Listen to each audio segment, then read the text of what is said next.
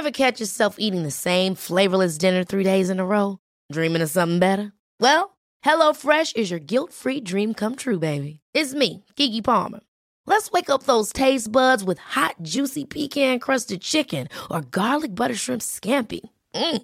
Hello Fresh. Stop dreaming of all the delicious possibilities and dig in at HelloFresh.com. Let's get this dinner party started.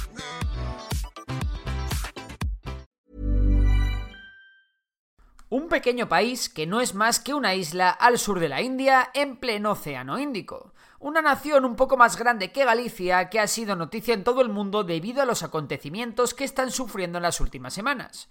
Desde hace meses, al menos medio millón de ceilandeses, como así se llama a los habitantes de Sri Lanka, han caído en la pobreza, mientras que en el país ya escasean cosas tan importantes como la gasolina, algunos productos básicos y algunas medicinas. Como consecuencia de esto, médicos de Sri Lanka han advertido que esta crisis puede dejar más muertos que el mismísimo COVID. También los cortes de luz son frecuentes y por supuesto las calles se han llenado de protestas y disturbios. Pero, ¿Qué está pasando en Sri Lanka? ¿Por qué el país ha quebrado? ¿Y por qué el presidente ha tenido que huir? La crisis de Sri Lanka no se puede explicar por un solo motivo. Son varios los factores políticos y económicos que explican el problema. Pero el principal problema de Sri Lanka, como de gran parte de los países que son pequeñas islas, es su balanza comercial. Sri Lanka compra más productos a otros países de lo que vende al exterior, es decir, tiene una balanza comercial negativa. Esta situación, junto a las irresponsabilidades del gobierno ceilandés, que más tarde veremos, han hecho que Sri Lanka tenga una deuda alta que ya alcanza el 111% de su PIB. Y alguno me diréis, si eso no es nada. Si España tiene una deuda similar e incluso en Japón, la deuda pasa del 250% del PIB. Y sí, quien haya pensado eso tiene razón, pero hay que tener en cuenta que economías tan endeudadas como España, Estados Unidos o Japón son economías desarrolladas y respaldadas por instituciones en las que los inversores pueden confiar. Por eso, los inversores no tienen problema en seguir dejando dinero a estos países desarrollados a tipos de interés relativamente bajos. Sin embargo, en el caso de Sri Lanka, nadie se fía de su economía ni de sus políticos, por ello, los intereses que tiene que pagar a quien ose dejarle dinero son muy altos, así que una alta deuda le hace mucho más daño que a un país desarrollado, hasta el punto de que Sri Lanka no ha sido capaz de pagar su deuda y ha entrado en default. Pero, ¿cómo se ha endeudado tanto Sri Lanka? Pues como hemos visto, una de las razones es que tiene que compensar su exceso de importaciones. Una segunda razón es que, con esta situación de déficit comercial y alta deuda, en 2019 se celebraron elecciones en Sri Lanka. El ganador de estas fue un exmilitar, Gotabaya Rajapaksa, que fue apoyado por los budistas cingaleses, el grupo étnico mayoritario del país. La medida estrella de Rajapaksa era una gran bajada de impuestos, así que en una situación en la que poco a poco Sri Lanka se iba endeudando hasta el cuello, el presidente del país anunciaba una bajada de impuestos, es decir, redujo los ingresos del Estado hasta un 25%. Obviamente las consecuencias eran claras, el Estado se iba a quedar sin dinero, y así sucedió. Además, el gobierno de Rajapaksa, por una cuestión de orgullo e imagen, no acudió al Fondo Monetario Internacional para pedir un rescate, que de haber sido pedido a tiempo podría haber solucionado la maltrecha situación del país. Otra locura de Rajapaksa fue cuando en abril de 2001 prohibió todos los fertilizantes químicos para la agricultura por supuestos motivos de salud pública. La realidad es que el país estaba quedando sin dólares con los que comprar mercancía en el exterior, y había que recortar de algún sitio. Las consecuencias, una bajada en la producción del arroz del 50%. Y ahora Sri Lanka, en vez de importar fertilizantes, directamente tiene que importar arroz. Para ahorrar esos pocos dólares que Sri Lanka tenía para los más para ahorrar esos pocos dólares que Sri Lanka tenía para lo más básico, el gobierno de Rajapaksa también prohibió las importaciones de bienes de lujo. Al menos esto no afectó a la mayor parte de la población.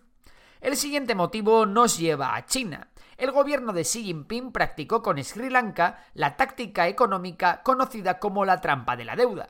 China financió a Sri Lanka muchas infraestructuras para que el país pudiera desarrollarse. El problema es que China presionó para que se construyeran infraestructuras sobredimensionadas que el país no necesitaba. Todas ellas construidas por empresas chinas, claro. El mayor ejemplo de esto es el puerto de Ambantota, un puerto que costó 1.400 millones de dólares y que apenas se utiliza. El puerto además registró pérdidas por valor de 300 millones de dólares, así que al final Sri Lanka se lo tuvo que ceder a una empresa china por 99 años. Otro ejemplo es el aeropuerto internacional Matala Rajapaksa, para el que China le prestó a Sri Lanka 200 millones de dólares. El problema, la terminal se utiliza tan poco que sus ingresos no bastan ni para cubrir las facturas de electricidad. Seguramente China haya alcanzado su objetivo, y ahora que Sri Lanka está arruinado, la única salida de estos sea convertirse en una especie de títere del gigante asiático. Más problemas para Sri Lanka. El turismo es una pieza fundamental de la economía del país. De hecho, en el año 2018 los ingresos del país derivados de este sector sobrepasaron los 6.000 millones de dólares, lo que supone un 13% de su PIB y su principal fuente de divisas extranjeras. Sin embargo, los atentados, la inestabilidad política y el COVID han hecho que esta fuente de ingresos cayese casi hasta los mil millones de dólares en 2020, y las cifras aún están lejos de recuperarse a niveles previos de la pandemia. Por último, tenemos un gran problema de corrupción. Tanto el presidente Rajapaksa como su hermano, que había sido presidente del país durante 15 años y después primer ministro, han gobernado Sri Lanka como si fuese su cortijo. Las corruptelas, el enchufismo de familiares, amigos y fieles en puestos clave y demás pamplinas han sido la constante del régimen. Con este percal, al gobierno no le quedó más remedio que devaluar su moneda e imprimir dinero, lo que ha traído una gran ola de inflación al país que ya sobrepasa el 30%. La situación ha provocado una ola de protestas en las que se han incendiado varias casas de las principales autoridades del país en las que activistas pro Rajapaksa golpearon a los manifestantes y en las que ha habido una gran violencia, dejando varios muertos y centenares de heridos. Pero el hecho más significativo fue la toma de la casa presidencial por parte de los manifestantes, a la par que el presidente del país huía despavorido a través de las Maldivas los hermanos Rajapaksa renunciaron ambos a sus puestos. El problema es que las protestas y la inestabilidad social lo único que van a conseguir es que tanto el FMI como las grandes potencias capaces de ayudar a Sri Lanka se lo piensen dos veces, ya que cuanta más inestabilidad haya, más opciones hay de que el rescate caiga en saco roto y la situación pueda volver a ser la misma unos meses después. Ahora, la idea que está sobre la mesa es crear un gobierno de unidad nacional formado por personalidades del gobierno actual y elementos de la oposición.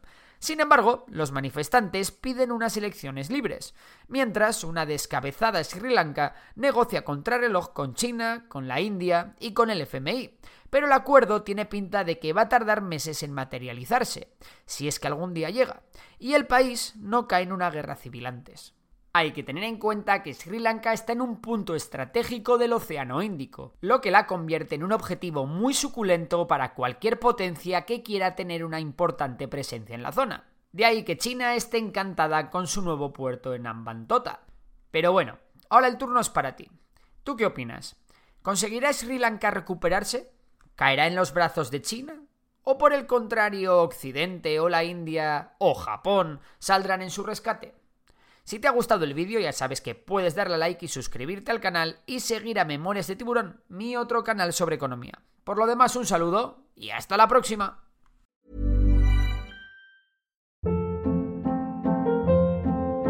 Hold up. What was that? Boring. No flavor. That was as bad as those leftovers you ate all week. Kiki Palmer here, and it's time to say hello to something fresh and guilt-free. Hello Fresh. Jazz up dinner with pecan-crusted chicken or garlic butter shrimp scampi. Now that's music to my mouth. Hello Fresh. Let's get this dinner party started. Discover all the delicious possibilities at hellofresh.com.